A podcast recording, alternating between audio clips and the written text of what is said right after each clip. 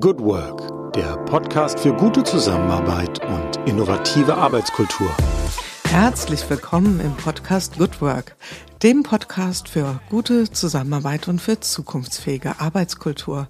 Mein Name ist Julie Jankowski und ich begrüße euch ganz herzlich in einer neuen Folge in unseren Salongesprächen und ich hoffe, ihr hört, ähm, meine Stimme hat sich wieder etwas erholt. Das letzte Mal bitte ich mich nochmal zu entschuldigen, war das ja wirklich ein bisschen strapaziös für euch zum Zuhören, für mich als Sprechende auch ein wenig. So, heute ist alles wieder frisch am Start, geölt. Zwischendurch wurde nochmal ein Schlückchen hier auf beiden Seiten des Mikrofons getrunken und wir können loslegen, denn wir haben heute jemand in unserem Studio. Sie hat mir schon gesagt, ui, ui, ui, ui, ui die, die Wochen, die Tage im, am Ende des Jahres rasen nur so dahin und sie sind voll gestopft mit Dingen. Und das wundert mich nicht, denn sie hat gleich ganz, ganz viele Hüte in ihrer Garderobe hängen, die sie sich wechselseitig aufzieht. Sie ist Unternehmerin, sie ist Autorin, sie ist Organisationsberaterin. Ähm, sie macht eine ganze Menge rund um das Thema Führung, Unternehmenskultur und Strategie. Und ich spann euch nicht länger auf die Folter. Es ist Christina Grubendorfer. Sie ist aus Berlin sozusagen zugeschaltet. Und ich sage jetzt erstmal Hallo, liebe Christina. Herzlich willkommen hier bei Good Work. Ja, vielen Dank, liebe Jule. Ich freue mich hier zu sein. Du kriegst die Frage gestellt, die jeder, jede gestellt bekommt, morgens, mittags, abends, egal wie. Wie bist du in den Tag heute gestartet? Wie hast du heute den, was haben wir heute, den Mittwoch begonnen? Noch früher als sonst. Das daran liegt, dass meine Tochter heute Lotsendienst hat, also Schülerlotsin ist, weil die nämlich, ähm, weil die liebe Stadt Berlin es immer noch nicht geschafft hat, vor die Schule meiner Tochter einen Zebrastreifen zu machen. Deshalb müssen sich die Armen in Gefahr bringen, um dann dort oh, wow. ähm, die anderen, ähm, äh, die ganz Kleinen über die Straße zu lotsen. Genau, das vielleicht schon mal äh, so hingestellt. Ansonsten stehe ich äh, entgegen meiner eigentlichen Natur jeden Morgen spätestens um 6 Uhr auf, also heute schon etwas noch früher, weil es mir ganz wichtig ist, dass ich tatsächlich Zeit habe für mein Morgenritual weil ich sonst, äh, oder andersrum, weil mir das ganz viel äh, mehr Kraft und Energie gibt. Und gerade so in dieser Jahreszeit brauche ich es umso mehr.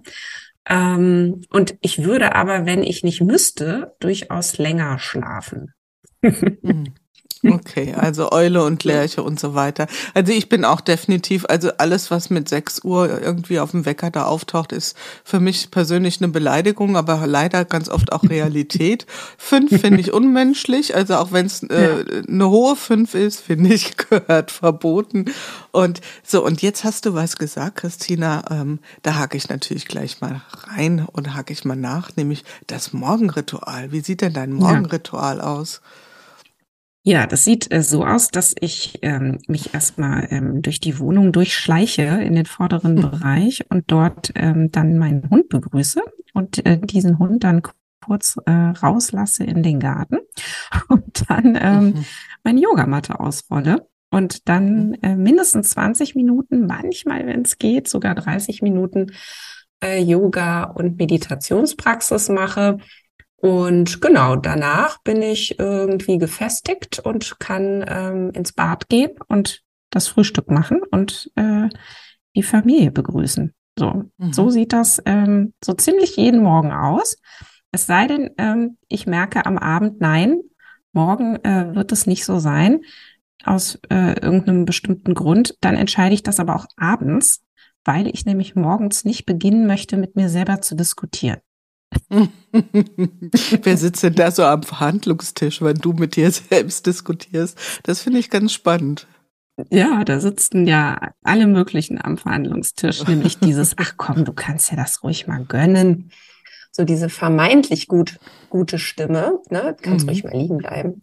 Die andere Stimme sagt, nein, du weißt doch ganz genau, du musst es machen, damit dein Tag möglichst gut läuft. naja, mhm. und dann natürlich noch diese vielen, vielen anderen, äh, die sich dann da melden. Aber auf jeden Fall, äh, genau das mag ich morgens nicht. Deswegen mhm. entscheide ich das dann abends, ob ich es ausfallen lasse. Ja. Ja. Die Konferenz der inneren Stimmen, ja, die braucht ja, man nicht genau. schon in den genau. frühen Morgenstunden. Ich, du denkst wahrscheinlich auch gerade an das innere Team hier, Schulz von Thun. Ja, genau. Und, ähm, ja. Genau, da hat man ja immer sofort so Bilder vor, vor Augen. Und das ist ein, ein, ein sehr schöner Einstieg zum Thema hin, dass wir uns ja für heute mal vorgenommen haben. Wir wollen heute über das Thema Führung reden, auch über das Thema mh, hm, wie kann man Führung auch unterstützen von Organisationsseite her? Da kommen wir ja auch noch mal später mhm. hin. Und mhm. das, was du beschreibst, ist also nach dem, nach meinem Blick darauf ja ganz klar Selbstführung.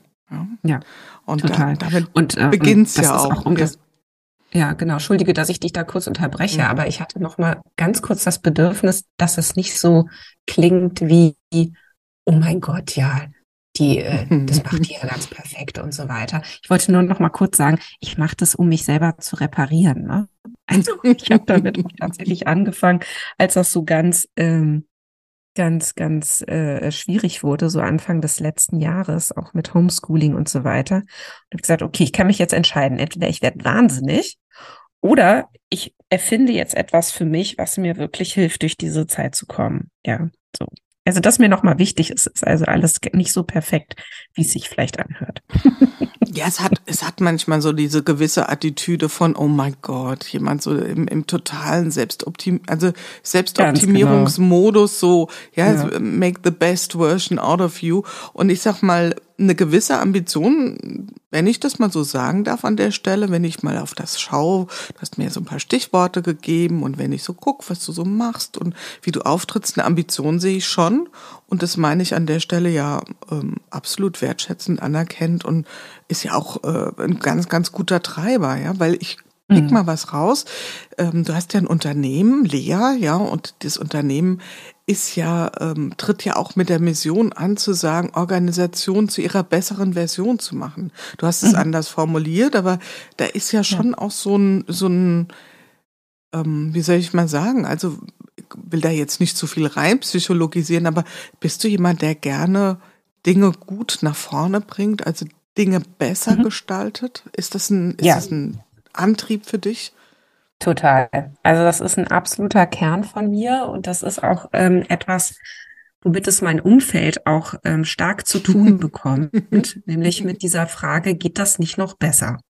Mhm. Und das ist aber nicht nur so ein Leistungsprinzip-Ding. Ja gut, also ich muss schon zugeben, ich leiste auch gerne, ich streng mich auch gern an, mir macht das Spaß. Ähm, aber da ist was anderes dahinter. Das, was da nämlich eigentlich dahinter ist, ist, dass ich Potenziale sehe.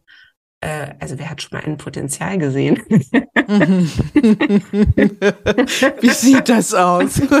ne, aber ich habe tatsächlich so einen so einen Blick für, ähm, für die Dinge, die Menschen gut können, die sie ausmachen. Ich weiß auch nicht, ich glaube, das habe ich schon ja sehr früh entwickelt.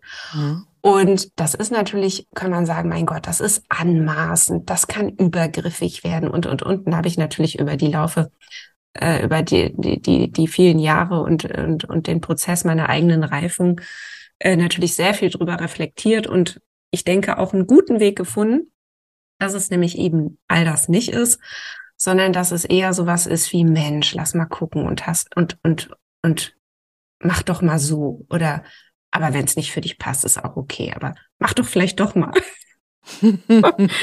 ist, nur, ist nur ein kleiner Hinweis. Musst nur du, kleiner kannst Hinweis. du nehmen. Ja. genau, und professionell, also beruflich kriege ich das, glaube ich, noch, also kriege ich das echt richtig gut hin, dass das eher so wie so ein, ne, ähm, wie so die Kellnerin ist, die das so auf dem mhm. Tablett anreicht und sagt, Mensch, wäre das was für euch oder dich oder sie? Und wenn nicht, na okay, ich habe noch eine andere Idee, vielleicht passt ja das. Ich glaube, privat kriege ich es schlechter hin. Und hm. ähm, äh, ja, kann ich, glaube ich, ganz schön anstrengend sein. ich habe so ein, äh, ja, meine Fantasie geht so in die Richtung von, oh Mann, Mama, jetzt entspann dich mal oder in welcher Rolle du auch immer so adressiert wirst und ganz genau, ganz und genau. Und gleichzeitig kann man ja auch so draufschauen und kann sagen, nehmen wir das mal als gegeben, dass du diese Potenziale erkennst. Ja? ähm, so ein Potenzial kann ja auch tatsächlich sowas sein wie eine Verpflichtung. Also spürst du sowas wie, dass du für dich selbst eine Verantwortung hast, das, was du in dir selbst spürst, auch zu entwickeln, dass du sagst, es wäre gelinde gesagt eine Verschwendung, wenn ich nicht das, was in mir steckt, auch nutzen würde. Und zwar nicht nur in Bezug auf mich, sondern auch auf mein Umfeld, auf, lass es uns pathetisch ausdrücken, um die Welt ein bisschen besser zu machen. Also, weil es ja so, ein, so, ein, so eine ja. innere Überzeugung hat. Jeder von uns etwas, was er so in die Gesellschaft einbringen kann. Und haben wir nicht auch ein Stück weit die Verantwortung, ähm, diese genau. Stärke zu ja. nutzen? Und das liebe ich übrigens an dir, Jule, und deinem Podcast. Genau das, was du jetzt gerade gemacht hast, das erlebe ich als so eine Wahnsinnsfähigkeit, die du da hast, Dinge so zu formulieren, dass ich jetzt einfach nur noch sagen brauche, ja, Jule, besser hätte ich es jetzt gar nicht formulieren können. oh. Wie schön, wie schön. Ja, so ist es. Es ist wirklich ein Antrieb, es ist eine Mission, aber du hattest nämlich vorhin irgendwie, glaube ich, immer so dieses Wort Anspruch oder so. Mhm. Ich glaube, das hattest mhm. du benutzt. Und dann habe ich so gedacht, ja, es ist aber tatsächlich eher so eine Mission. Mhm. Und mhm. aber nicht Mission im Sinne von Missionarin, die jetzt mhm. ähm, alle bekehren will und dann selber am Ende geköpft wird. So, das will ich natürlich nicht, sondern ähm, es ist wirklich mein eigener innerer Antrieb und das ist, äh, muss gut ausbalanciert werden. Es hat natürlich mhm. auch so seine Tiefen äh, in der, in der Erschöpfung dann womöglich, ne? Ja. Naja, wie das so ist mit jedem Potenzial. Das hat ja auch was gegenüber, am gegenüberliegenden Ufer, was rübergrinst und sagt, so, ich, ich bin auch da. Ja, mhm. Und was dem so genau. entgegensteht. Und ich ja, finde, das ist, ja, so Teil vielleicht von einem Genius oder, oder ähm, und ich versuche auch immer die positive Perspektive reinzubringen und nicht zu sagen, ah, da ist jemand, der geht den Leuten total auf den Nerv mit seinem Perfektionismus. So könnte man ja auch drauf schauen. Ich mag den Gedanken zu sagen, wie toll, wenn jemand da ist, der die Gabe hat, ähm, so wie du, Potenziale zu erkennen und sich auch dafür stark macht, dass jemand die nutzt. Mhm. Ja, ja, danke. so positiv formuliert kann ich da gut Ja dazu sagen. Kannst Und, du das äh, annehmen? Ja, da kann ich es gut annehmen. Und ich glaube, mein großes Problem, seitdem ich mich so erinnern kann, war immer schon, dass ich gerne mehrere Personen auf einmal gewesen wäre. Weil ich so viele Dinge in mir habe, die raus wollen oder die gemacht werden wollen oder die in die Welt gebracht werden wollen, dass ich immer dachte, um Gottes Willen, das kann ich doch unmöglich nur als eine einzige Christina schaffen in meinem Leben. ja. Ähm, und ist, ja, das ist so ein bisschen bis heute, bis heute mein Thema. Ja. Mhm. Und gleichzeitig denke ich dann immer, äh, wir selbst, die so fühlen, ja, so wie du es gerade beschreibst, ähm, wir denken, wir müssten da noch ganz viel äh, machen, nach außen tragen, weil wir das alles in uns sehen und ah, ich werde ja diesen ganzen Dingen gar nicht gerecht und ich habe doch noch so viel zu sagen, zu tun, zu machen, zu was auch immer. Und ich glaube ja persönlich, dass ähm, in der Außenwahrnehmung ähm, diese anderen Qualitäten immer durchgrenzen. Ne? Also hm. sprich, wenn du auf der einen Bühne vielleicht dich gerade sehr aktiv austobst, dass trotzdem auch immer noch eine Schippe von anderen Dingen da so um die Ecke lugt und dass das die Menschen sehr wohl mitbekommen. Spannende Frage ist, wie kriegen wir es selbst mit und können uns dadurch mhm. weniger Stress machen. Wir sind mhm. mitten beim Thema Führung für diejenigen, die bis hierhin noch zugehört haben und sagen, die wollten doch über Führung reden, jetzt reden die über Selbstentwicklung oder selbst, ähm, wie soll man sagen, ja, äh, persönliche Entwicklung. Und ich muss sagen, ähm, würde da keinen Widerspruch sehen, sondern im Gegensatz. Mhm. Bei mir steht hier die Frage, welche Perspektive von Führungsarbeit verfolgst du? Die hatte ich mir mal aufgeschrieben und ich glaube, ähm, die haben wir fast schon ein bisschen ähm, bearbeitet. Ich stelle sie dir noch mal ein bisschen anders.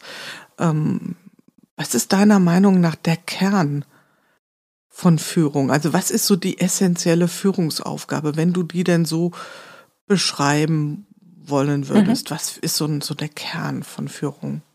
Mhm. Ähm, ja, für mich ist der Kern, äh, für das Überleben der Organisation zu sorgen oder eben für ähm, das Überleben des Unternehmens, um es im engeren Sinne zu formulieren. Und dieser, äh, um es auch gleich mal äh, zu problematisieren, dieser Blick geht, glaube ich, immer mal wieder auch verloren, ne? weil diese mhm. vielen, vielen Führungsaufgaben ähm, im Alltag, die sich einem bieten, ähm, und hier können wir operative Aufgaben nennen, hier können wir aber durchaus auch strategische Aufgaben nennen, die würde ich dazu zählen. Ähm, da geht manchmal der Blick fürs große Ganze verloren oder dafür, ähm, wie das eigentlich alles nochmal zu konzertieren wäre. Und deswegen ist mein ähm, Blick auf Führung auch immer gerne so, ähm, dass ich sage, ja, natürlich geht es um den oder die Einzelne und um die Führungskraft und um die Führungsaufgabe. Aber es geht vor allen Dingen darum, ähm, welche Kraft entfaltet das denn alles miteinander für eine Organisation und wie können eben auch ähm, Menschen gut miteinander in Verbindung sein und in Kommunikation sein, um sich darüber abzustimmen, was braucht denn jetzt gerade eigentlich hier unser Unternehmen und unsere Organisation? Und sind eigentlich die Dinge, die wir im Moment tun und wie wir sie tun, die richtigen? Mhm. Und das ist für mich der absolute Kern von Führung, nämlich diese Überlebensfunktion äh, zu sichern. Und um das äh, gut tun zu können, muss man eben auf verschiedene Dinge auch schauen. Mhm.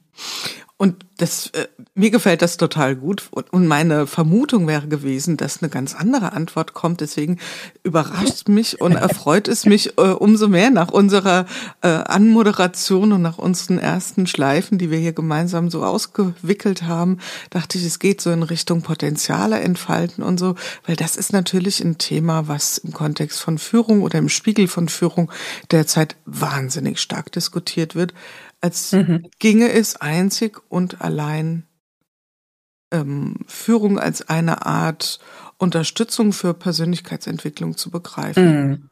Mhm. Mhm.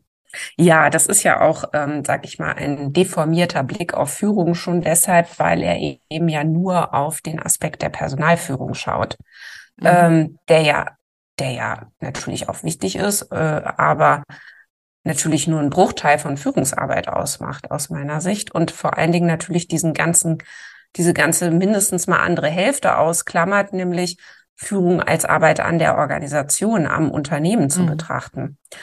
Äh, und das finde ich auch immer wieder sehr erstaunlich. Also ich arbeite ja auch viel mit anderen Unternehmern, Unternehmerinnen zusammen oder äh, eben auch mit äh, Menschen, die einfach in Unternehmen äh, Top-Führungsfunktionen haben. Und ähm, und wenn man die dann so fragt, wie viel Zeit nimmst du dir für Unternehmensführung, dann werde ich manchmal erstmal komisch angeguckt. Also so, hä? Was meinst du denn jetzt? Was meinst du jetzt mit Unternehmensführung? Mhm. und dann mhm. ist man natürlich mitten im Thema und das ist auch gut. Mhm.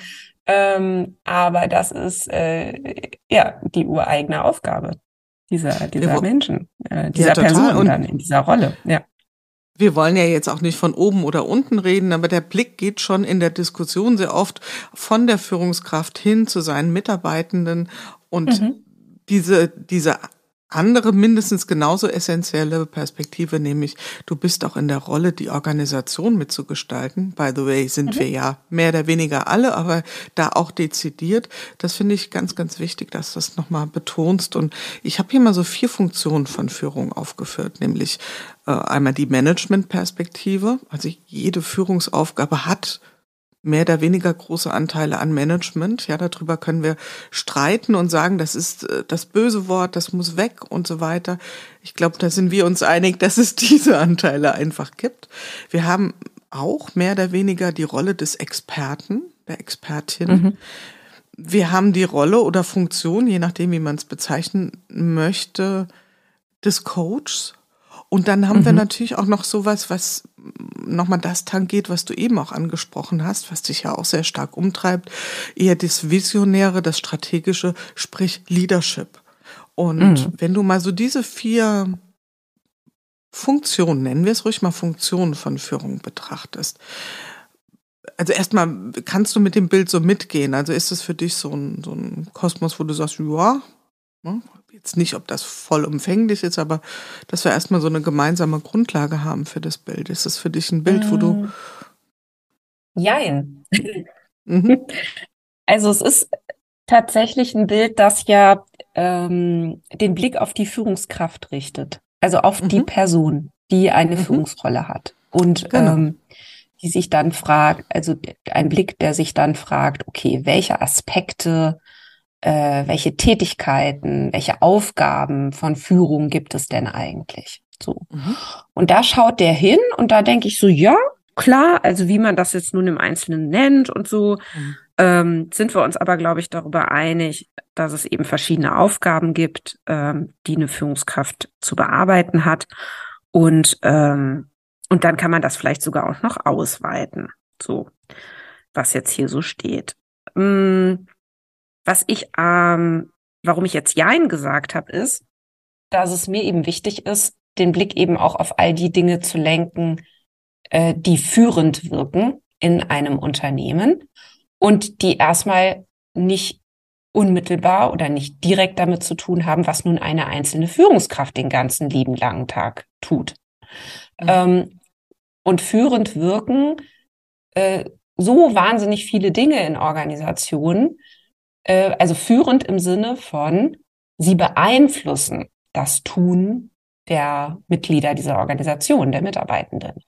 Sie beeinflussen, was die nämlich den ganzen Tag lang tun und wie die sich in vielen, vielen Momenten ähm, die, äh, entscheiden. So, das wird ja beeinflusst. Also wenn wir uns jetzt einigen können darauf, ne, dass es bei Führung um Beeinflussung geht, dann wäre das schon mal so eine Basis. Und dann ähm, geht es ja auch darum, wie werden eben Entscheidungen getroffen? Also wie werden Dinge abgewählt? Also welche 40 Sachen mache ich denn jetzt mal nicht? Und dafür mache ich aber diese eine Sache. Woher weiß ich das eigentlich?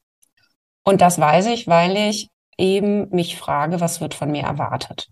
Und wenn ich mich frage, was wird von mir erwartet, dann gucke ich, na klar, auch auf meine Führungskraft. Ne? Ja, was will die denn? Was will der denn? Was, was wird da, wann werde ich äh, äh, da irgendwie, wann werde ich einen guten Stand haben, was muss ich da tun. Aber es sind eben auch die vielen anderen Prozesse, Instrumente, ähm, äh, Kommunikationswege, wie ist unsere Organisation gebaut, welche Meetings gibt es, äh, äh, wen, was, wo muss ich alles einbeziehen und so weiter. Ähm, und das in den Blick zu nehmen und das zu gestalten, das halte ich für essentiell. Ja, und da sind wir, wenn man so will, vielleicht auch auf der Seite der Organisationsentwicklung. Mhm. Und ich mhm. halte eben Organisationsentwicklung für äh, eben ganz, ganz wichtig. Äh, äh im, also wenn wir über Führung sprechen, dann kommen wir da überhaupt nicht dran vorbei. So. Mhm. Deswegen sagte ich ja ein. Ja, sehr schön. Nee, wunderbar. Die, ähm, wir kommen auch gleich nochmal auf so, sozusagen die drei Instanzen, Organisationsentwicklung, Personalentwicklung, auch sowas wie Managemententwicklung, was ja in vielen Unternehmen noch wirklich exakt so heißt. Das heben wir uns mal quasi als kleinen Gedankenanker mhm. für später auf. Mhm. Ähm, bringen wir es mal ein bisschen auf, ähm, auf den Punkt. Organisationsentwicklung, geht das nach deiner Ansicht nur von der Spitze aus? Anders ausgedrückt, ist es eine vornehme Führungsaufgabe, also ein Privileg, aber auch eine Verpflichtung? Ja, es ist vor allen Dingen eine Verpflichtung, finde ich. Ein Privileg, ähm, nee. Also ich denke, dass, ähm, also die Frage ist ja, wie betreibt man jetzt Organisationsentwicklung? Und da geht es ja erstmal um dieses Momentum überhaupt mal zu verstehen, wie eigentlich die eigene Organisation funktioniert, wie die gebaut ist, ähm, welchen Logiken sie folgt, welchen ähm, geschriebenen und ungeschriebenen Gesetzen sie gehorcht und so weiter. Und da ist ja jede Organisation wirklich ähm, ganz, ganz eigen. Und das zu beobachten und das überhaupt ins Gespräch zu bringen, das finde ich ist äh, durchaus Aufgabe aller, beziehungsweise äh, hierfür braucht es auch ähm, braucht es natürlich auch Räume oder Anlässe, um diese, also um die eigene Organisation in den Blick zu nehmen, über sie zu sprechen, sie zu beschreiben um dann natürlich äh, immer wieder zu der Frage zu kommen, kann das so bleiben oder muss das weg? Ja, oder mhm. muss da was Neues hin? So, und das ist äh, eine Frage von Kommunikationsräumen, die dafür geschaffen werden. Und wenn wir jetzt mal auf die meisten Organisationen gucken und uns fragen, wer darf denn das entscheiden, dass es einen Kommunikationsraum für so etwas gibt? Dann landen wir ja dann doch ganz schnell wieder bei irgendeiner Form von Hierarchie oder von vorgesetzten Funktionen oder von insgeheimen mhm. Hierarchien, ähm, die dann nämlich trotzdem wirken und sagen, okay, komm, wir machen das jetzt. Ja, also so. Ähm, genau, insofern ist, ist Organisationsentwicklung auf jeden Fall eine Führungsaufgabe, die aber nicht unbedingt nur von Führungskräften ähm, erfüllt werden muss äh, oder soll, aber von ihnen in der Regel initiiert werden muss, weil sie sonst initiiert einfach nicht stattfindet. Hm. Genau, und das ist ja auch nochmal der Punkt, wer initiiert und wer ist beteiligt und wer ist in welcher Form dort mit einbezogen. Und äh, ich musste gerade so ein bisschen lachen, weil ähm, ich habe oft in der Vergangenheit schon, und ich glaube, ich habe es auch schon mal hier im Podcast so als kleine Einsprengsel reingebracht. Ähm, es gibt ja in der Regel ein ähm, Organigramm und das ist in größeren Organisationen das, was man auch im Intranet lesen kann und sehen kann und wo also quasi die Physik des Unternehmens ähm, sich manifestiert und dargestellt ist. Und dann mhm. gibt es aber mindestens so viele Organigramme wie Mitarbeiter. Ne? Die sind nirgendwo aufgeschrieben, die sind in den Köpfen. Und das, was meiner Beobachtung nach mhm. das Unwesentlichste ist, ist das, was im Intranet ist. Also das heißt, die Realität an informellen Kräften, an informellen Organigrammen ist doch da ja sehr mächtig, ja, im Sinne des Wortes. Oder kann sehr mächtig ja, sein. Stimmt. Und, mhm. Und gleichzeitig ging mir gerade noch ähm, andere Beispiele durch den Kopf, die ich nämlich auch ganz oft erlebe. Es gibt ähm, es gibt dann Organigramme und die schaut man sich an und merkt eigentlich gleich so eine Art Unbehagen, weil bestimmte Dinge nicht klar werden. So, und dann mhm. fängt man an nachzufragen und versucht es zu verstehen. Und dann merken die Beteiligten, wir verstehen es eigentlich selber nicht. Mhm. So. Und, ähm, und eigentlich ist da was schräg. Oder eigentlich, mhm. ne, ja, stimmt, das ist ja komisch. So. Und das sind, finde ich, aber eben ganz wertvolle ähm, Gespräche, die dann entstehen äh, zu sagen, ah, okay, äh, äh, so war es mal gedacht oder so ist es äh, eigentlich gedacht. Und äh, wie zeigt sich eigentlich mhm. in diesem Organigramm, wie es jetzt tatsächlich auf dem Papier zu sehen ist, eigentlich schon unser Kernproblem? Hm. Es ich ist finde, ja nach wie ganz viel ja. entdecken. Ja. Entschuldigung, ja, es, es ist ja derzeit nach wie vor äh, sehr en vogue, Führungsleitlinien zu verabschieden und ähm, ich habe es mal hier überschrieben mit The Good, The Bad, The Ugly. Ähm, mhm. Brauchen wir das? Bist du ein Fan von Führungsleitlinien und, oder bist du da eher skeptisch? Äh, ist es ein Instrument, wo du sagst, mit dem arbeitest du sehr ausgesprochen gerne oder bist eher mhm. zurückhaltend? Mhm. Was ist da so dein Blick drauf? Ja, also ich bin kein Fan davon ähm, und ich bin auch weit davon entfernt zu sagen, das ist jetzt ein eine Wunderwaffe, ein Allheilmittel, alle brauchen das. Nein. Ähm, ich würde eher sagen, man muss sehr vorsichtig damit sein und man muss sich gut fragen, welches Problem soll denn das jetzt lösen, dass wir jetzt ähm, so ein Leitbild entwickeln und wie kommen wir dann überhaupt gut dahin und was wäre denn ein gutes Leitbild und wie können wir es so entwickeln, dass es uns am Ende nicht vielleicht sogar schadet oder dass sich dann alle zynisch abwenden und sagen, was soll denn der Quark? Ne? Also ich ähm, denke, man muss wirklich gut gucken, in welcher Situation eines Unternehmens ist denn das nun wirklich ein Mittel, das äh, eben ein gewünschtes Ziel dann auch äh, hilft zu erreichen. Ja, also da würde ich sehr, sehr differenziert ähm, drauf gucken wollen.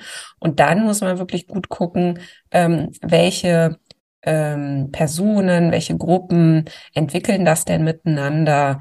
Ähm, und dann ist ja manchmal der Prozess der Entwicklung tatsächlich ähm, wertvoller als das, was dann da am Ende irgendwann da mal steht. So. Mhm. Auf, ja. ja, auf jeden Fall. Also ich sag mal, das ist ja, gilt ja für alle ähm, ja, auch wenn man sagen, wir setzen uns zusammen, reden darüber, was wir als unsere Mission äh, formulieren wollen, unsere Vision. Das, man merkt ja immer, dass die, die am Prozess nicht beteiligt sind, dann mehr oder weniger gewogen das Ganze abnicken, aber natürlich nicht mit dem gleichen Pathos und, und Überzeugung leben. Und das wäre ja die Idee, dass die hinreichend überzeugend, strahlend und auch selbsterklärend sind, solche Leitlinien, mhm. dass sie den Menschen ein Geleit geben. Und ja. die Realität ja. zeigt ja, dass es so fast nie der Fall ist. Nee, Aber natürlich wollen wir es jetzt auch nicht nur ähm, schlecht machen, Entschuldigung, sondern ähm, sondern natürlich kann es eine Orientierung geben, gerade im Sinne einer Neu- äh, Orientierung, Neusortierung. Wir brauchen jetzt eine andere Art von Führung. Wir haben erkannt, dass wir viel mehr hm, hm, hm, machen müssen und weniger. Und ähm, natürlich kann man das dann dafür auch benutzen. Ja, also früher war das so, heute ist es so und wir formulieren jetzt mal ein, zwei Sätze, in denen das klar wird. Aber da wäre ich auch wirklich dafür in der Kürze liegt die Würze und eher so Prinzipien, die man auch aus der Markenentwicklung kennt. Ja, also es sollte im Idealfall eigentlich ein Leitsatz sein und eben nicht die 20 Leitlinien, die sich dann sowieso niemand mehr merken kann. Mhm. Und nehmen wir mal die von dir so apostrophierten Inhalte. Was wäre denn so ein Prinzip, wo du sagst, ähm, das entspricht so deinem persönlichen Führungsverständnis? Also ich wohl wissend, dass du ja in deiner Rolle als Unternehmerin da durchaus mal gestaltend auch drüber nachdenken musst, ähm, in der Rolle als Organisationsberaterin wahrscheinlich weniger jetzt inhaltlich reingrätscht. Aber mm, bleiben wir mal bei dem Thema, du solltest jetzt die Inhalte irgendwie mitgestalten. Was wären denn solche, wo du sagst, hm, das ist ein Prinzip, was mich äh, was für mich essentiell dazu gehört. Meinst du denn jetzt, ähm, wenn ich jetzt auf mein Unternehmen ja. schaue oder auf welchen genau. Kontext soll ich da gerade Genau, gucken? genau, wenn du auf dein Unternehmen schaust. Mhm. Ja, ich merke, es kommen einige Dinge in den Kopf und gleichzeitig, ne, also es fängt gerade wie wild an, in mir zu diskutieren. Ich wähle einiges schon wieder gleich ab. Aber ich glaube, dass ähm, diese, wenn es, wenn es bei uns so ein, so ein Führungsleitbild gäbe, mhm. was es nicht gibt im Übrigen, ähm, dann wäre es wahrscheinlich so etwas, dass wir immer gut ähm, dafür sorgen wollen, dass wir uns selber mit Irritation versorgen. Also das heißt, wir uns ähm, aus unserer Umwelt, aus unserem Umfeld, ähm, aus den Unternehmen, unserer Kunden, dass wir uns immer wieder mit Impulsen versorgen, die uns genau zu dieser Frage bringen, ähm, was machen wir hier eigentlich gerade und, und ähm, müssen wir da was ändern oder wie sind wir da aufgestellt? Also deswegen wäre so das Leitbild äh, Sorge für Irritation oder so mhm. oder Sorge dafür, dass du dir Widerspruch organisierst. Hinterfrage dich. Mhm. So. Und wahrscheinlich wäre es dann auch wieder dieses, geht das nicht noch besser? Ja, ich dachte gerade dran, Christina, ich dachte gerade dran. Und weißt du, ich bring, bring mal eine äh, Formulierung hier ein, die ich aus meiner systemischen Ausbildung kenne und ich fand sie total schön, nämlich die wohlwollende Verstörung. Mhm. Also nicht Zerstörung, sondern und diese Mischung aus, wir wollen jetzt mal wohlwollend irritieren oder wohlwollend verstören, das hat mich, also mich hat das total abgeholt, weil ich sage, ja, genau so ist es. Also, ja, genau, weil man meint ja nicht böse. Nein, ja, sondern nein. man möchte ja was Gutes damit und man möchte die Ordnung hinterfragen. Und wenn sie sich dann wieder neu zusammensetzt, so nach dem Prinzip, oh, wie schön ist Panama, einmal um die ganze Welt und zu Hause ist doch am schönsten, dann ist ja auch gut. Aber man hat es im Prinzip einmal dekonstruiert und dann wieder zusammengebaut und merkt, nee, ist gut, so können wir so lassen. Ja. Oder man hat eben eine Veränderung. So. In der Zusammenarbeit mit deinen Kundenorganisationen erlebst du da eine Veränderung, vielleicht sogar eine radikale Veränderung jetzt mhm. unter dem Stichwort zunehmend Remote-Führung. Ist das ein ganz neuer Aspekt, der die Bühne betritt, oder ist es eigentlich nur ein, sagen wir mal, ein medialer Layer, durch den wir uns alte Dinge betrachten? Also sind Themen mhm. ganz neu oder schauen wir sie nur durch, ein andere, durch einen anderen Filter an? Mhm. Also das finde ich ganz spannend, weil das erlebe ich nämlich überall ganz verschieden. Ähm, und das hat, glaube ich, ganz viel auch mit Aufmerksamkeitsfokussierung zu tun oder mit ähm, innehalten und sich fragen, ist denn jetzt was anders? Also ich erlebe Unternehmen, die ganz viel Remote-Arbeit, ähm, Remote-Führung machen, viel mehr als ähm, jetzt vor zwei, drei Jahren und, und gleichzeitig so tun, als wäre überhaupt gar nichts anders. Ja, also die mhm. so tun, als wäre das alles wie immer und jetzt naja, macht man halt die Meetings virtuell und so weiter. Und ach, vieles wird dadurch auch einfacher. Man kann mit verschiedenen Ländern, in verschiedenen Regionen, man kann irgendwie ganz anders zusammenarbeiten. Aber mehr oder weniger reflektieren sie nicht, welche Unterschiede es gibt. Und was ich dort aber auch erlebe, ist dann unter der Oberfläche, ähm, also ich bringe das damit jetzt mal einfach in Zusammenhang, unter der Oberfläche viel ähm, Erschöpfung, viel Unzufriedenheit, viel Unklarheit, viel Unsicherheit, ähm, die Zugehörigkeit, ähm, die empfundene Zugehörigkeit sinkt, die Wechselbereitschaft steigt, ähm, solche Geschichten. Und ich bringe das damit in Zusammenhang. Und dann erlebe ich auf der anderen Seite Unternehmen, die da könnte man jetzt fast schon sagen, fast schon zu viel sich die ganze Zeit fragen, Mensch, was ist denn jetzt anders durch dieses ganze Remote-Arbeiten oder Hybrid-Arbeiten oder ne, diese ganze neue Flexibilität und wir müssen das reflektieren und wir müssen gucken, dass wir unsere Führungskräfte ganz doll unterstützen, dass die mehr Beziehung knüpfen können und Thema emotionale Sicherheit und mhm. ähm, also es sind so viele Themen dann plötzlich und es werden Trainings gegeben und die Führungskräfte Kräfte werden sensibilisiert. Äh, Mensch, sorgt dafür, dass ihr wirklich mehr Zeit investiert in Führung, denn durch Remote geht so viel verloren. Ähm, sorgt dafür, dass ihr One-on-Ones macht mit den Leuten, denn ihr schafft das nicht in den Online-Meetings, dass ihr ähm, wirklich mitkriegt, was ist bei den Leuten los und wir müssen aufpassen, ne, Thema Mitarbeiterbindung. Also das ist so die andere Seite, fast schon so ein bisschen, also so eine ganz starke operative Hektik rund um dieses, mhm. wir müssen Führung neu denken, neu aufsetzen, wir brauchen andere Tools und, und, und.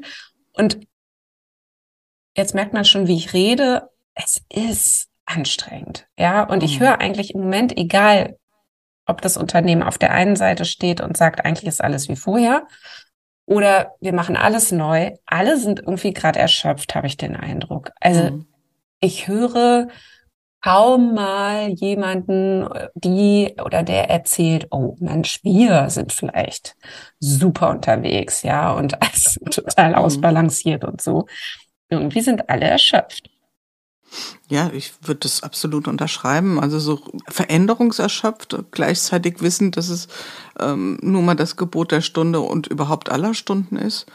Und diese Balance zwischen so einem, so einem blinden Aktionismus, sagen wir mal, auf der mhm. einen Seite und das Überreflektieren, weil ähm, ich habe, glaube ich, an anderer Stelle auch mal geschrieben, wir können natürlich uns auch so lange kontemplieren, bis wir irgendwann auf dem Stein sitzen, super schlau sind und uns beim Leben zuschauen, ist jetzt auch nicht unbedingt das, was wir wollen, ja. ähm, da, aber wir sind immerhin sehr schlau, ja. Äh, mhm. Da so eine richtige Balance zu finden, ich glaube, das ist mhm. tatsächlich im Moment ähm, eine große, große Herausforderung. Mhm. Und ähm, du hast es so schön beschrieben, so ist es ja alles so wie vorher. Und ich frage mich oft bei dem Thema Remote-Führung, ist es wirklich, wirklich etwas im Kern, also im Wesenskern etwas Neues? Oder geht es nicht um die zutiefst uralte Frage, wie organisieren wir Entscheidungen und ähm, wie gehen wir mit mhm. Verantwortung um? Ja, ja und also da, da stimme ich dir absolut zu. Ja. Genau. Mhm, da hängt ja ganz viel dran. Natürlich das ganz, ganze große Thema, und das würde ich jetzt nicht nur als ein Führungsthema sehen, sondern auch als ein Gesamtzusammenarbeitsthema, ist das Thema der Verbindung, Verbindlichkeit, Verbundenheit. Ja, das ist mindestens mhm. mal eine Folge für sich wert. Aber zunächst mal, wenn wir nochmal zum Wesenskern von Führung zurückkommen, dann geht es ja um das Organisieren von Entscheidungen als ein ganz wichtiges Merkmal, um das, was du ja auch eingangs sagtest, was was ist denn die Aufgabe von Führung? Ähm, sichere das äh, Überleben des Unternehmens. Dann muss ich ja Entscheidung und Verantwortung organisieren. Mhm. Ja, genau. Und wenn wir gucken, äh, was heißt das im Einzelnen, dann geht es um äh, Gespräche, die geführt werden und äh, wo dann am Ende ähm, eben eine Entscheidung steht, auf die man auf eine natürlich ganz unterschiedliche Art und Weise kommen kann. Mm, und da höre ich eben ganz oft, sind die, mm, also sind die Leute, die dann beteiligt sind an den Entscheidungen, da könnte man ja sagen, die limitieren sozusagen, was, was möglich ist. Und mhm. je nachdem, in welchem Zustand die so sind, ähm, limitieren sie eben auch die, die Intelligenz von Entscheidungen. Und das mhm. ist, glaube ich, gerade so die große Sorge. Sind die Leute denn alle optimal gestimmt sozusagen? Ja, also können die denn eigentlich ihre ganzen tollen Gedanken, Ideen eigentlich genauso gut entwickeln, wie sie das sonst tun konnten, wenn sie ne, über die Flure gehen konnten, mit Kolleginnen sprechen konnten, sich mal einen Kaffee holen, in die Kantine gehen, so. Waren die dann in einem anderen Zustand? Kamen die mhm. dann auf andere Ideen miteinander? Das ist ja so die mhm. große Frage, die sich alle mhm. stellen. Ist denn, mhm. sind denn ähnliche Prozesse der Entwicklung, der Emergenz möglich, wenn das alles wegfällt? wenn die Kontexte andere sind, wenn die Leute eben auf andere Ideen kommen, weil sie zwischen zwei Meetings äh, zu Hause eben noch schnell äh, ähm, die Waschmaschine reparieren. Ähm, ja, also was, was passiert da mhm. eigentlich?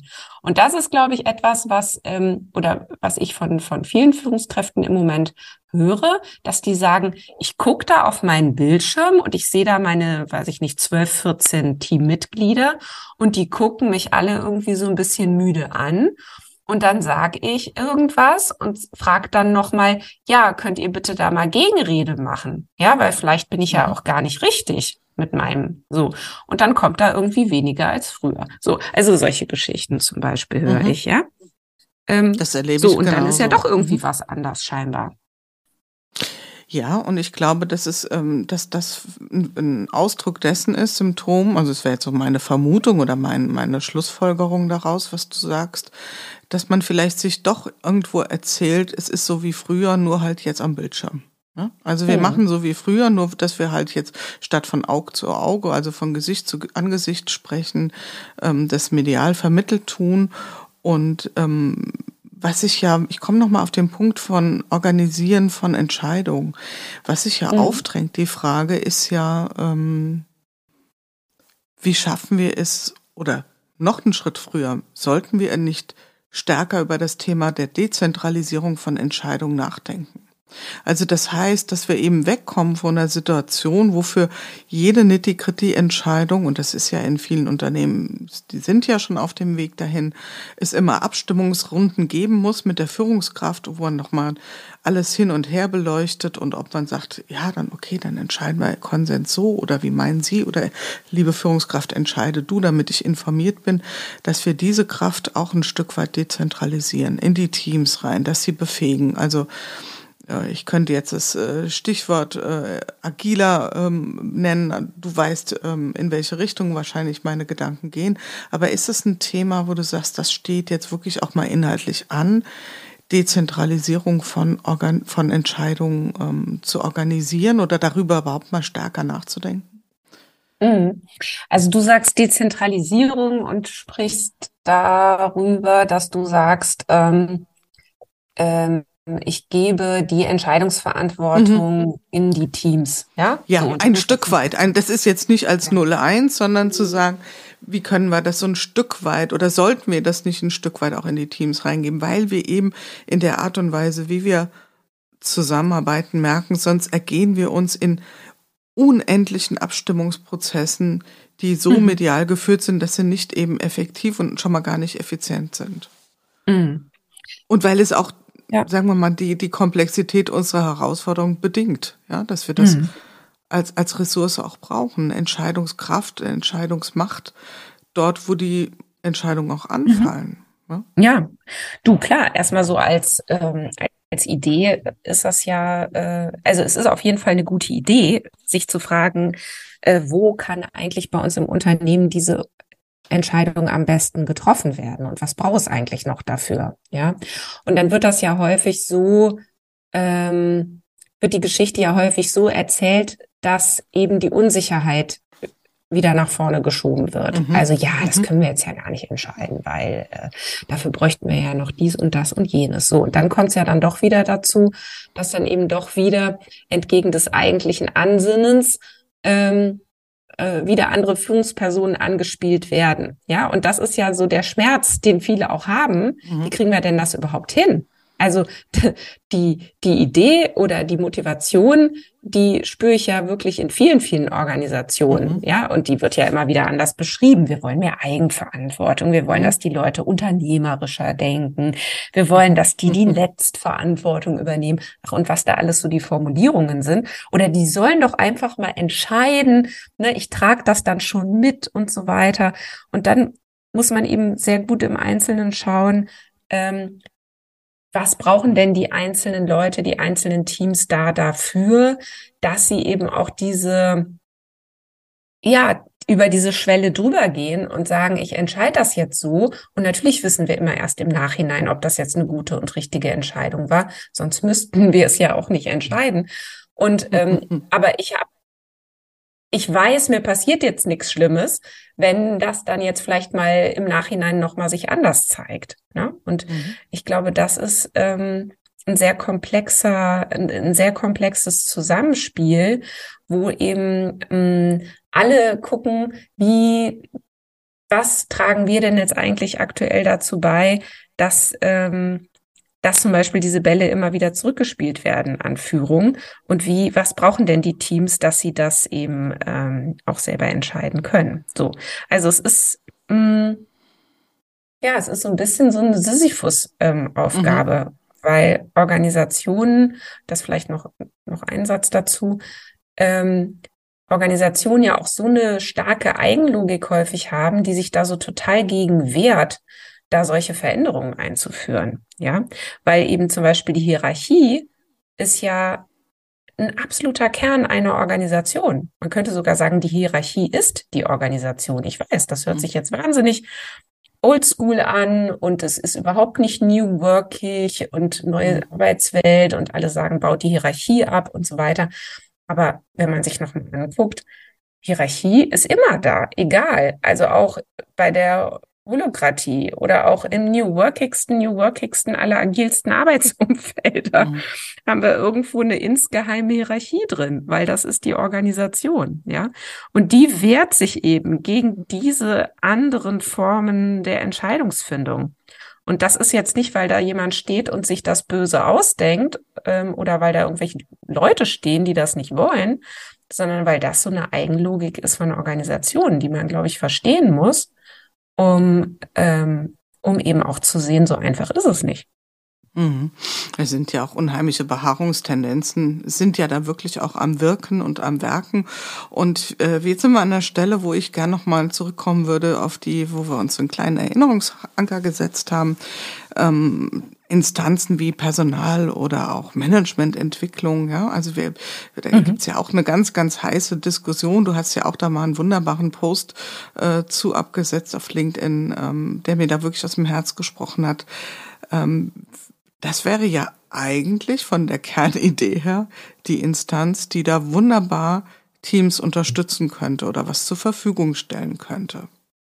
Ich sag's. Du meinst ähm, jetzt HR oder HR, der genau. Personalbereich. Mhm. Genau. Ich sage bewusst könnte. Ja? Mhm. Wie erlebst du die Realität? Ähm, ja. Sind HR mhm. aktuell so eine Instanz, wo du sagst, die sind nah an den Bedürfnissen, Bedarfen, was Führung braucht, was die Teams brauchen, wie wir eventuell so etwas wie, ich komme nochmal auf das Stichwort, Entscheidungsverlagerung hin, was sie dafür brauchen, Team Empowerment, Selbstorganisation etc. Wir können da ganz viele Namen für finden.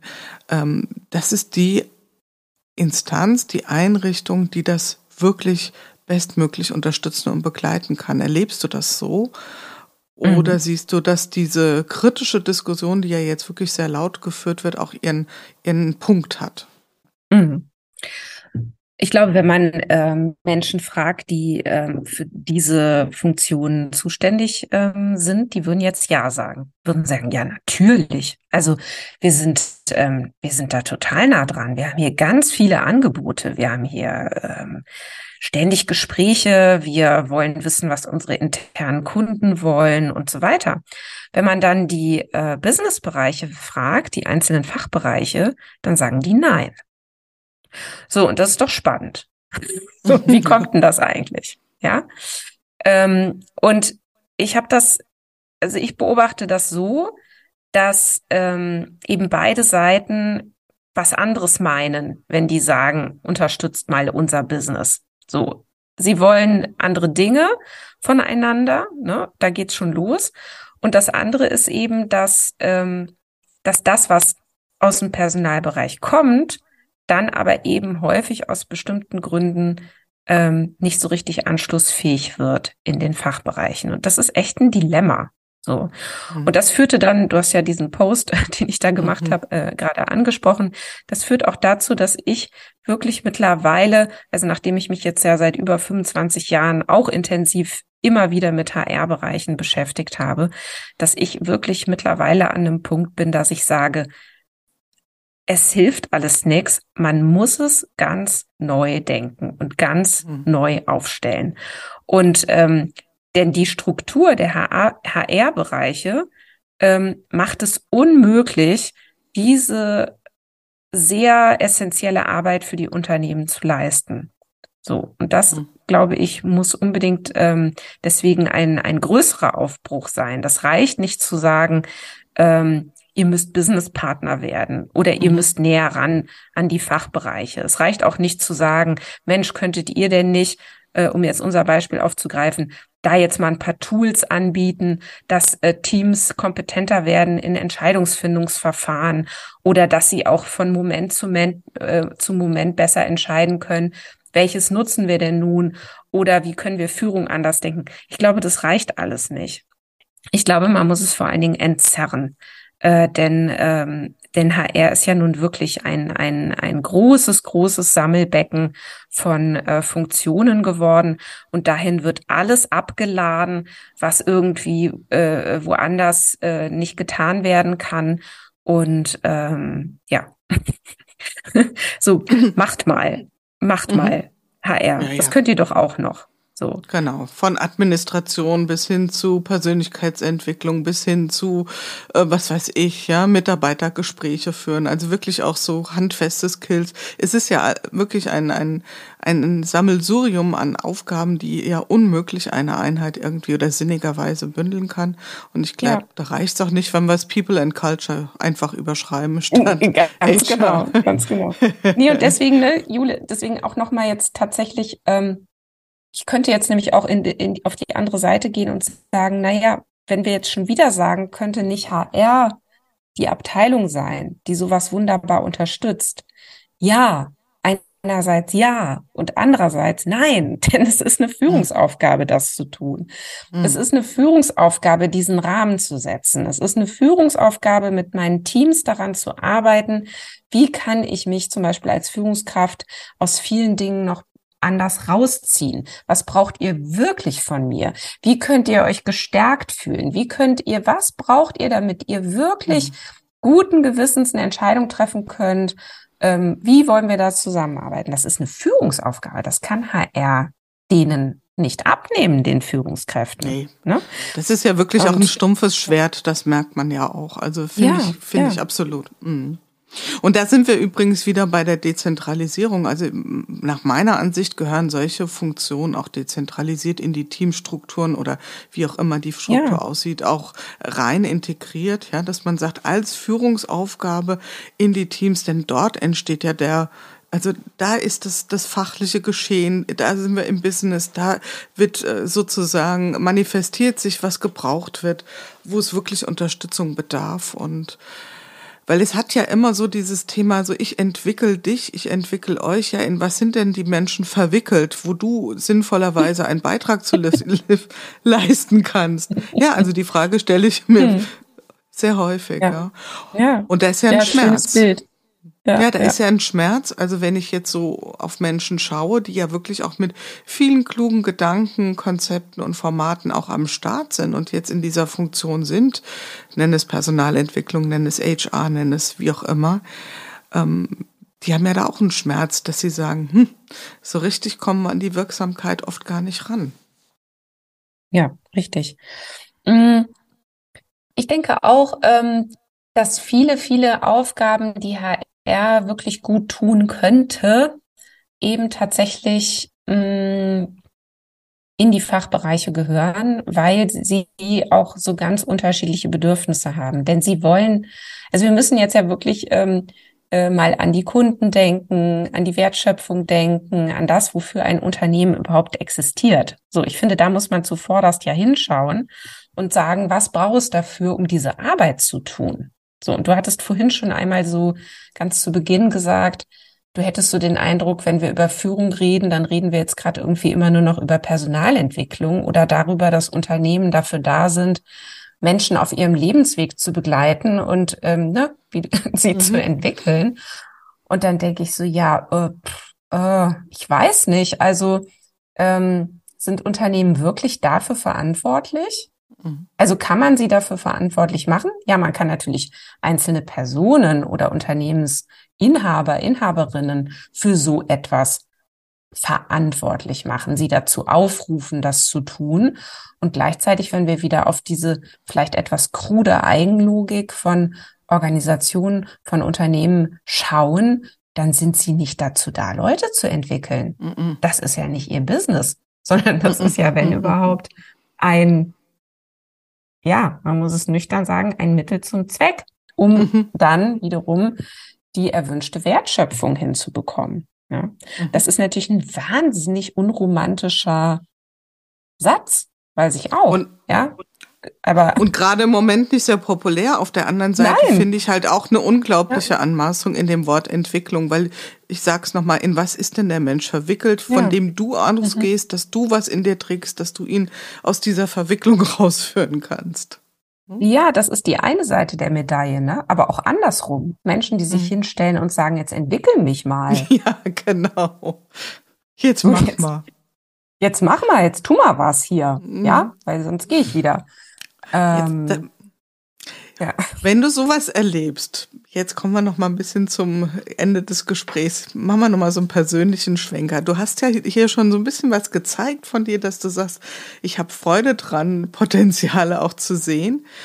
Wenn sich jemand in so eine Haltung begibt, ähm, sag mir doch mal, was so in mir steckt und entwickel mich doch mal. Ist das ein Trigger, wo du sagst, hm, da muss ich echt aufpassen, dass ich da nicht sofort drauf ansprenge? Im Gegenteil. Das finde ich mhm. total abturnt.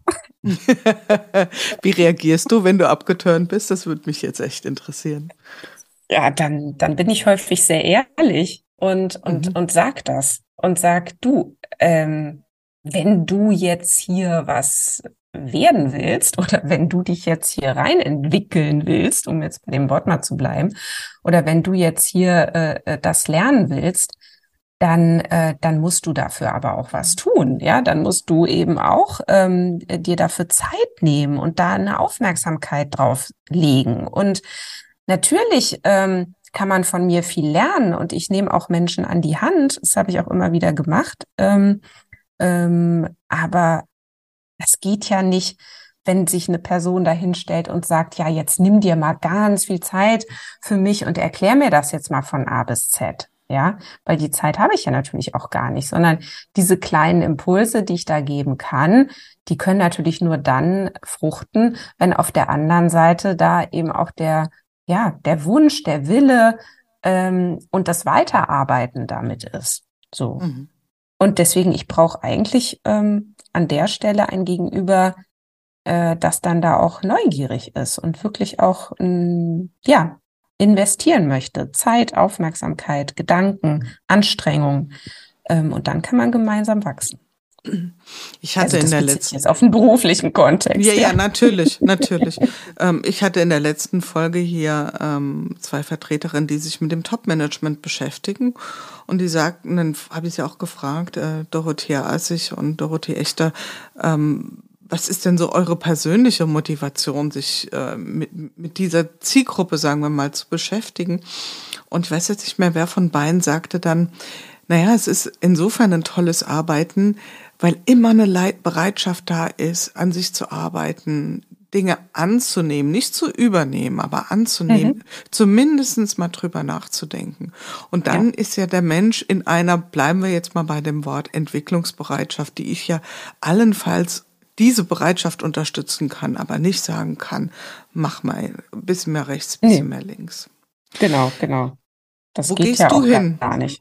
Ja. Wo gehst du hin? Was liest du? Was hörst du? Was siehst du, wenn du dich äh, entwickeln möchtest? Also Mhm. ganz konkret gefragt, ähm, was sind Dinge, die dich gerade inspirieren? Hast du vielleicht ein Buch, was du sagst, das würdest du gern hier mit uns teilen, weil das fesselt dich gerade? Oder gibt es vielleicht außer deinem eigenen Podcast und deinen eigenen ähm, Veröffentlichungen etwas, wo du sagst, hm, das hat mich jetzt gerade ziemlich erreicht?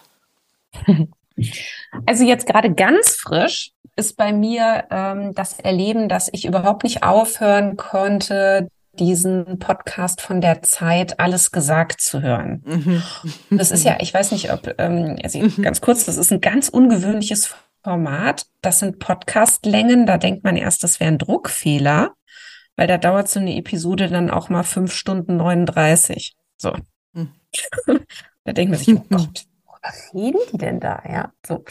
Und dann habe ich ähm, jetzt jüngst zum Beispiel mir einen Podcast angehört mit der Luise Pusch. Mhm. Also eine oder die oder die Linguistin, die ähm, dafür gesorgt hat, dass wir zum Beispiel heute sagen HörerInnen. Mhm. So. Mhm. Ähm, und ich finde das, das fesselt mich, ähm, äh, solche, solche Formate, weil ähm, man noch mal so tiefer einsteigt, nicht nur in ein Thema, sondern in den Bezug, den eine Person zu diesem Thema hat. Und ähm, nun ist die Luise Pusch fast 80. Also die hat natürlich dann auch zum Beispiel viele erz äh, zu erzählen über ganz verschiedene Epochen und über Frauenrechte und so weiter. Mm, Und das hat mich überrascht, weil ich bin doch, habe ich ja vorhin schon erzählt, bin ja so effizienzgetrieben und ich bin ja, möchte ja immer gerne schnell viel erreichen.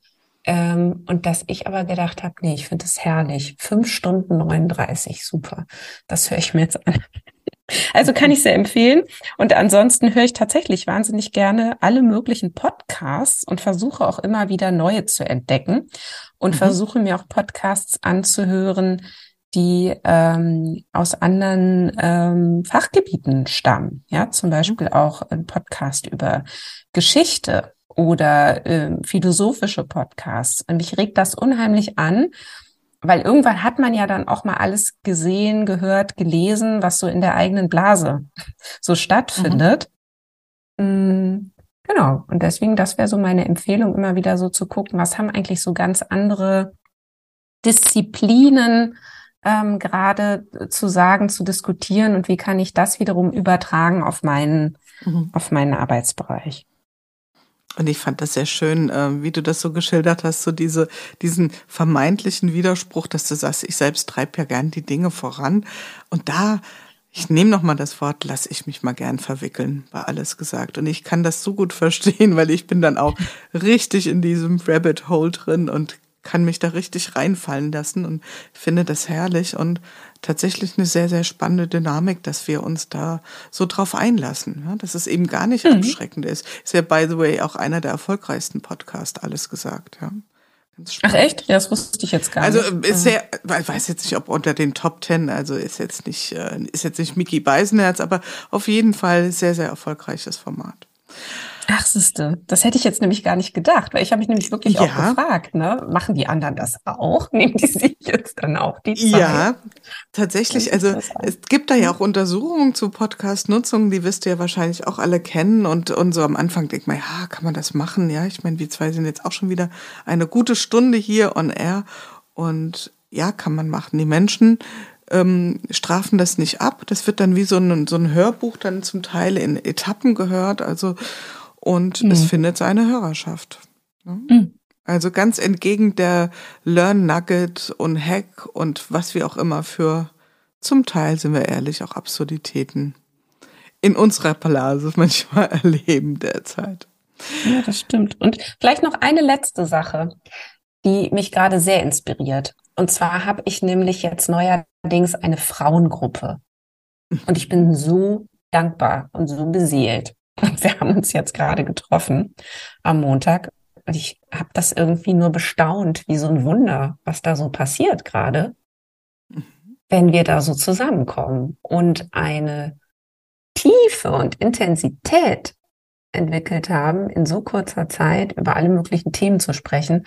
Und erst jetzt merke ich, wie mir das gefehlt hat oder was ich für eine Sehnsucht nach sowas hatte und wie wenig man das aber natürlich auch herbeirufen kann oder gar erzwingen kann, sondern es hat sich dann halt einfach so entwickelt aus so einem Moment heraus und das inspiriert mich gerade sehr. So dieses, äh, was entsteht eigentlich, wenn sieben Frauen zusammenkommen und beschließen, wir können uns alles erzählen. Das ist was Wunderbares. Was für eine wunderbare Einladung, oder? Wenn man, wenn man in so einen Kreis reingeht und dann sagt, ähm, mein Angebot besteht darin, dass ich mich öffne und dann zu beobachten, dass es die anderen auch tun mhm. und dann zu sehen, da sind wir wieder und da schließt sich sozusagen der Kreis, was für ein Potenzial da drin steckt, was sich daraus mhm. entwickeln kann. Wir haben, glaube ich, den Kreis geschlossen, oder Christina? Wie würdest du das sehen? Ja, es ist, ist ja, ähm, genau, ich äh, denke ja ständig in Kreisen. es schließen sich kleine und große. Ja, lieben Dank, genau. Ja, wunderbar. Dann sage ich an der Stelle auch ganz, ganz lieben Dank an dich, dass du dir die Zeit genommen hast in dieser doch, doch sehr betriebsamen und äh, mitunter auch hektischen Vorweihnachtszeit sind wir ja schon fast. Und für dich persönlich jetzt erstmal alles Gute und ich freue mich, wenn wir uns wo auch immer mal wieder begegnen. War ein sehr schöner Austausch mit dir. Ja, vielen Dank, Jule. Freue ich mich auch drauf.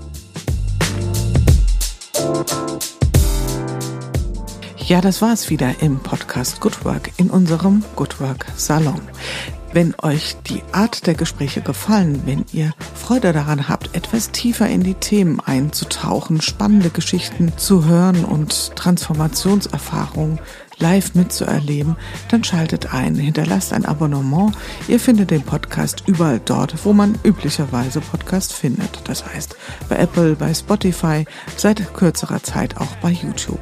Ich freue mich auf jeden Fall, wenn ihr wieder einschaltet und freue mich auch über Nachrichten auf allen möglichen Kanälen von euch. Und bis dahin, passt gut auf euch auf. Eure Jule Jankowski.